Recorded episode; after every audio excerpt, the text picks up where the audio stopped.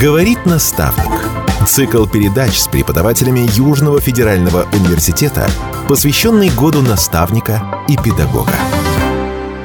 Добрый день. На радио «Комсомольская правда» Ростов продолжается цикл передач о наставниках и педагогах Южного федерального университета «Говорит наставник». И сегодня в студии нашей радиостанции профессор Международного исследовательского института интеллектуальных материалов, научный руководитель направления Южного федерального университета, доктор физико-математических наук, профессор Александр Владимирович Солдатов. Здравствуйте, Александр Владимирович. Добрый день. Спасибо большое, что нашли время в вашем плотном графике прийти к нам. А, и вот первый вопрос, он у нас обычно, первая часть программы, она такая, да, скорее философская, мы рассуждаем о том, кто же такие наставники. Угу. Кто такой для вас наставник? Um... Ну, вы понимаете, э, наставник как э, вторая часть к ученику, да, а вот есть такое хорошее определение, что ученик – это не сосуд, который надо наполнить знаниями, а факел, который надо зажечь, но зажечь его может только тот, кто горит. Вот, поэтому, вот на мой взгляд, наставник – это как раз э, человек, э, который может зажигать других, но для этого он, конечно, должен э, сам пройти долгий и непростой путь, чтобы знать, как ориентироваться в нашем мире и куда бежать. А какие у наставника задачи в этом случае? Ну вот смотрите, знаете, есть еще одна фраза, я люблю афоризмы, поэтому, если можно, процитирую. Вот посредственный учитель излагает, хороший учитель объясняет, выдающийся учитель показывает, великий учитель вдохновляет. Все о том же. То есть мне кажется, что наставник, основная цель его, э, действительно зажечь других, вызвать э, непреодолимое желание развиваться дальше, выше и так далее. А какие тогда должны быть качества у человека, чтобы стать хорошим наставником, вот на ваш взгляд? Ну, вот мне кажется, что ну, можно поговорить и не только о качествах, а, например, что наставник обязательно должен сам успешно пройти тот путь, на который он собирается направить своего ученика. И только тогда наставник э, станет безусловным авторитетом для ученика, и ученики будут доверять его мнению, следовать его советам, потому что в таком взаимоотношении все равно какие-то идеи будут приниматься на веру. Ученик не должен сам их проверять, иначе ему нужно пройти тоже такой же сложный, длинный, долгий путь. Ну, то есть это вдохновение за счет знаний, за счет в том числе авторитета человеческого, да, то есть не давление, а вдох... именно вдохновение своей личностью, скажем так, да? Да, да, да. Это ну, не, не просто пересказ каких-то знаний, ну, о чем мы уже говорили раньше. А вот кого бы вы выделили для себя в качестве вот настолько значимых наставников? Кто были ваши вот такие главные люди во время учебы и потом, когда вы уже начинали свой путь? Mm-hmm. Ну, смотрите, во-первых, э, конечно, ну, наверное, почти у всех людей э, первыми наставниками является его семья, родители, которые э, научили меня тому, что сейчас называется таким иностранным словом soft skills, то есть как надо жить в обществе. Вот. Потом очень важное значение для меня сыграл комсомол, и это на самом деле так, потому что э, вот он научил меня э, важным вещам, браться за самые тяжелые часть работы, идти э, до конца, э, в общем, и, ну, мне кажется, что это очень важные качества для наставника. Ну, а в науке у меня было, и в ВУЗе у меня было два наставника. Один – это мой научный руководитель в аспирантуре, профессор Михаил Блохин, который является основателем рентгеновской спектроскопии в России.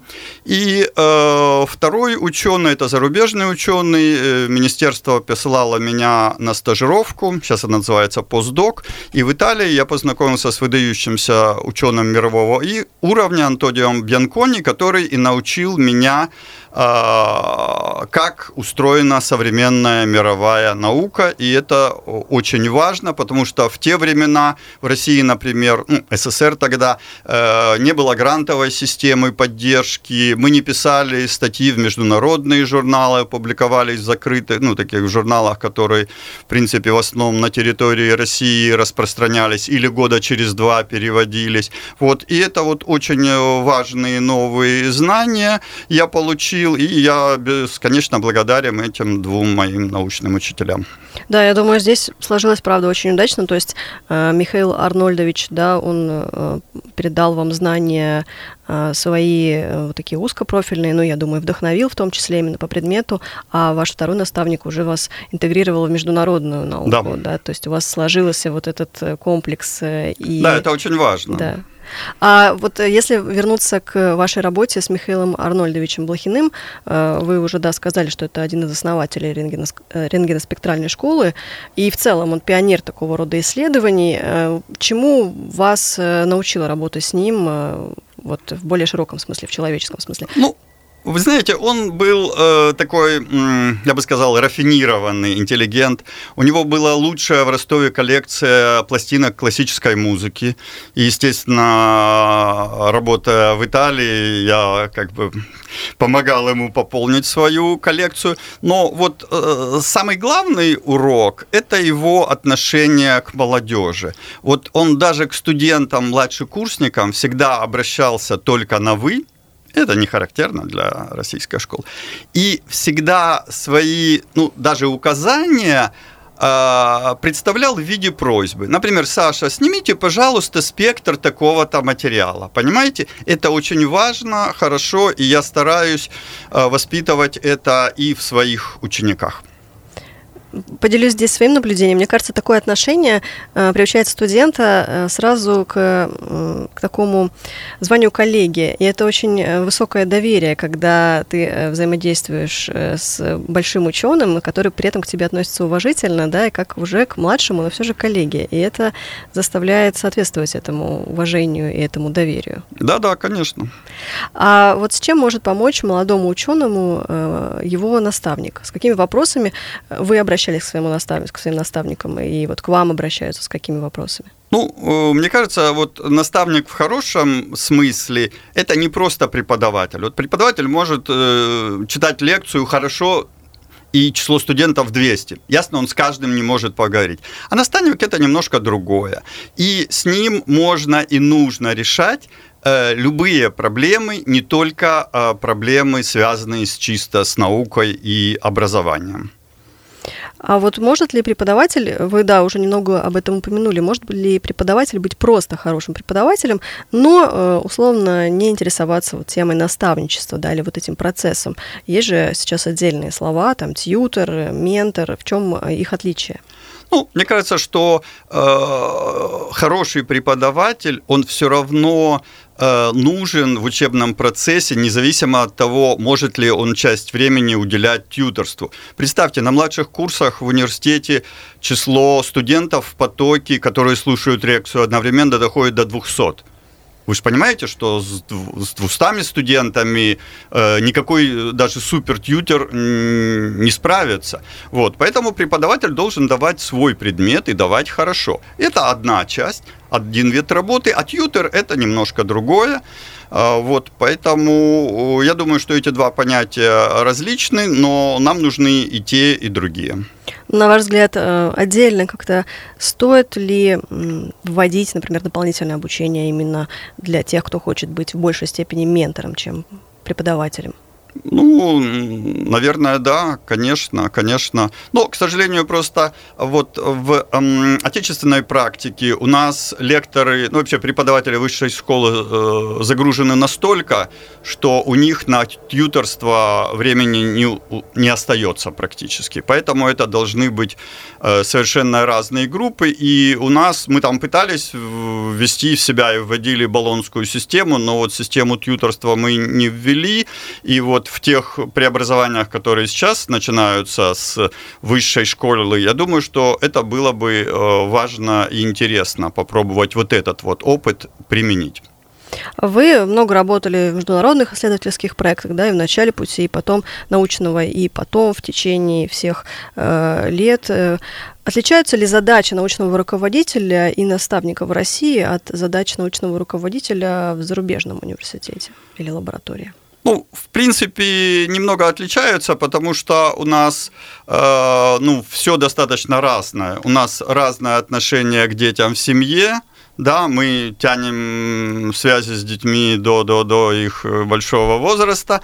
Вот, когда они сами станут взрослые, в мировой практике нет. Все, 18 лет, до свидания, счастливо, мы будем тобой гордиться, приезжай раз в год на это самое. Поэтому и, э, в принципе, и отношение к студентам, к молодежи совершенно различное. У нас, допустим, ну, не принято, чтобы э, молодежь, студенты, аспиранты, ну, допустим, посещали дом преподавателя, там, приходили на его дне рождения, все. Э, в международной практике это считается нормой. Вот. Ну, то есть я говорю, ну, это в основном связано с формой. А, ну, конечно, обучение методом научного поиска, оно, в принципе, одинаково. Спасибо большое. Продолжим буквально через несколько минут. Напомню, сегодня у нас в гостях профессор Международного исследовательского института интеллектуальных материалов, научный руководитель направления Южного федерального университета, доктор физико-математических наук, профессор Александр Владимирович Солдатов. Говорит наставник. Цикл передач с преподавателями Южного федерального университета, посвященный году наставника и педагога. Говорит наставник. Цикл передач с преподавателями Южного федерального университета, посвященный году наставника и педагога. Еще раз здравствуйте, это радио «Комсомольская правда Ростов», цикл передач о наставниках и педагогах Южного федерального университета «Говорит наставник». Сегодня у нас в студии профессор Международного исследовательского института интеллектуальных материалов, научный руководитель направления Южного федерального университета, доктор физико-математических наук, профессор Александр Владимирович Солдатов. И мы остановились с вами, Александр Владимирович, да, на э, таком условном сравнении, как работает институт наставничества в России, как он работает на Западе, потому что много работали за рубежом, и в том числе вы много лет выступаете в качестве научного руководителя для уже не одного поколения аспирантов и докторов наук. Активно работаете с молодыми учеными сейчас, насколько я знаю. Э, какую задачу вы видите перед собой, когда выступаете вот в роли научного руководителя? Вот смотрите, у меня есть несколько принципов, которым я пытаюсь научить э, нашу научную молодежь. Во-первых, я пытаюсь приучить э, учеников прыгать выше головы. То есть э, браться за проблемы, которые еще в мире нигде не решены. Это важно. А второе. Нужно тщательно и постоянно изучать мировой опыт и тратить на чтение статей значительно больше времени, чем на написание своих. Знаете, есть такой анекдот про Чукчу писателя, угу, когда который, он да. спросил, а что такое Пушкин? Он говорит, а вы не читали Пушкин? Он говорит, нет, Чукча не читатель, Чукча писатель. Вот, я своих заставляю, чтобы они э, были и читателями тоже в первую очередь. И третье, э, вот э, чисто работа в лаборатории не должна занимать 100% времени.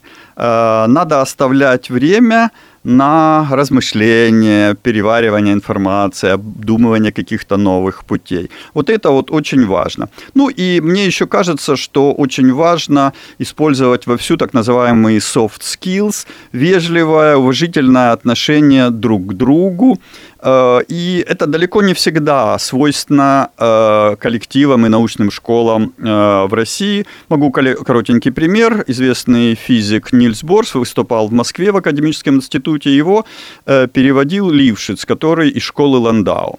И на вопрос, как Борс считает, почему ему удалось создать такую классную научную школу, он сказал, потому что я никогда не боялся говорить своим ученикам, что я дурак. Лившиц перевел немножко по-другому. Я никогда не боялся говорить своим ученикам, что они дураки.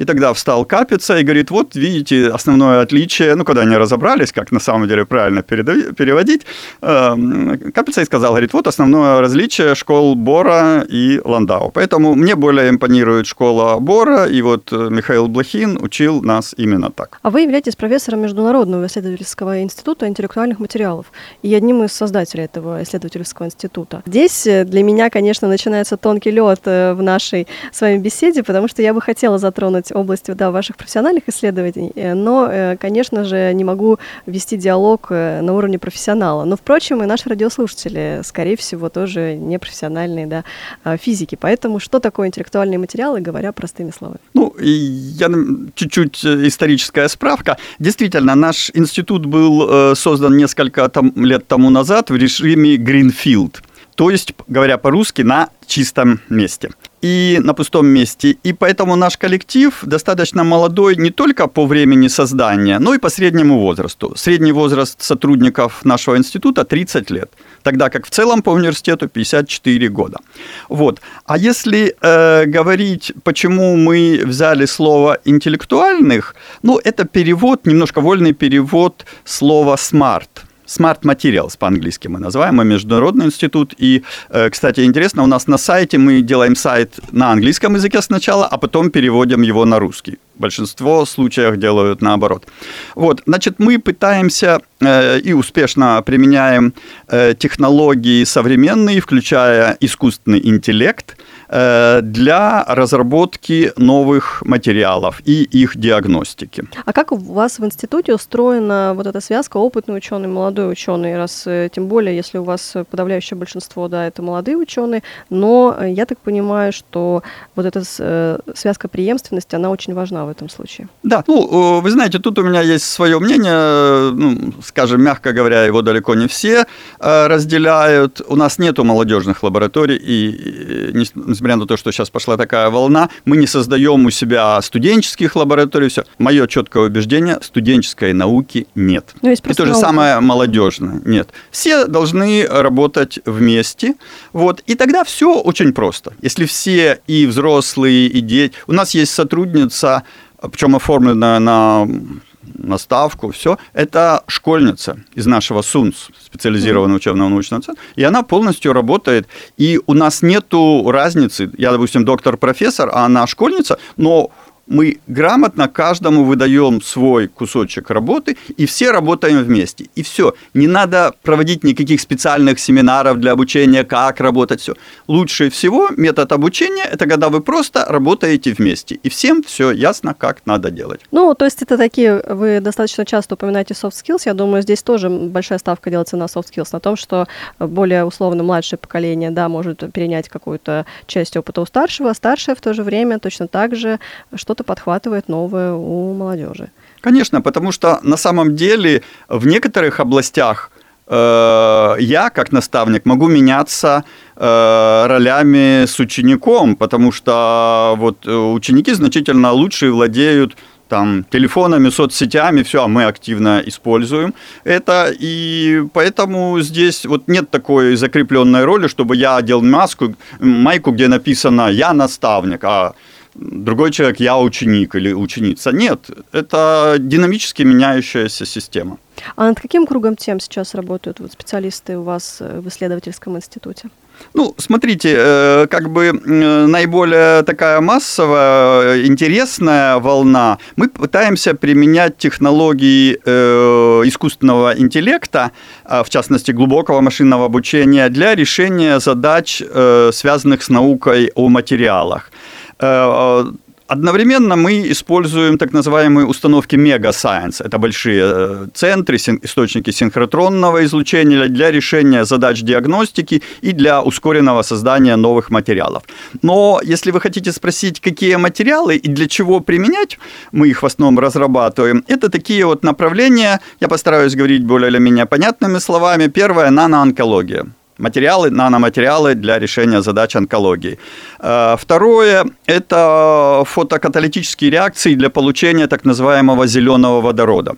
Сейчас весь мир хочет перейти к водороду, но водород можно получать разными методами. Зеленым – это значит чистым методом. А можно сжигать уголь, и в конце концов получать водород, но мы будем э, экологические катастрофы иметь. Вот. Потом э, новые материалы для источников химического тока. Вот вы знаете, когда отключают свет, наша головная боль, наши аккумуляторы не держат столько, сколько мы можем. Или наши телефоны к вечеру угу. э, разряжаются. И, конечно, какие-то принципиально новые скачки в этом направлении тоже весьма интересны, и мы пытаемся их решать.